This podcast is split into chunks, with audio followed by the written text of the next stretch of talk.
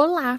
No podcast de hoje vamos discutir a utilização de redes sociais da Presidência da República para espalhar informações inverídicas de que o presidente teria sido responsável por evitar conflitos entre a Rússia e a Ucrânia.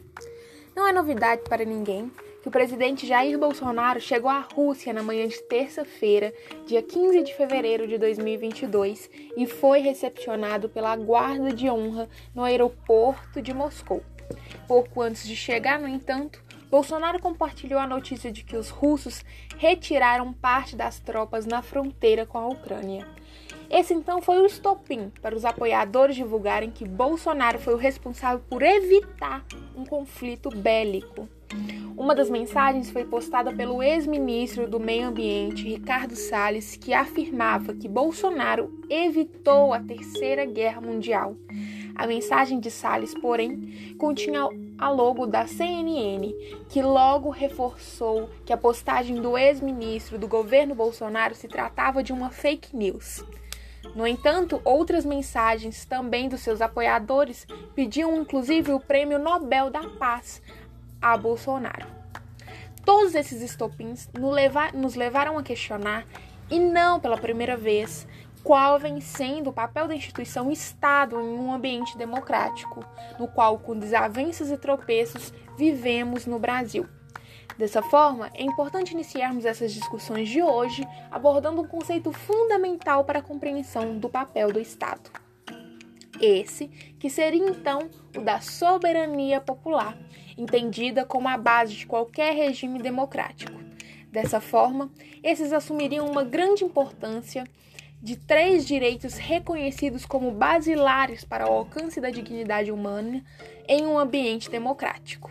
O primeiro seria a liberdade de expressão, o segundo, o sufrágio universal, e o mais fundamental nessa discussão de hoje, o do acesso à informação.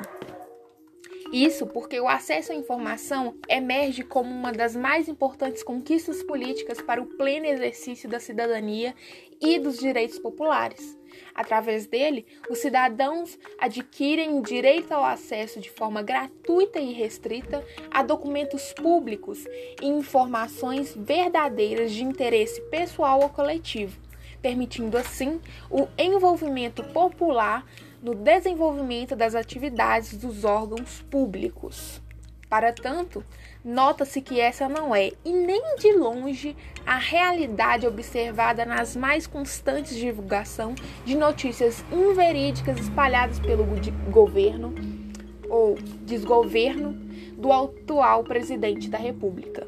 Essas questões levantam e disseminam um retrato propício à desinformação, atingindo sem nenhuma consequência as tomadas de decisões populares, infringindo as bases da democracia brasileira e fazendo do Brasil um exemplo perfeito das mazelas políticas.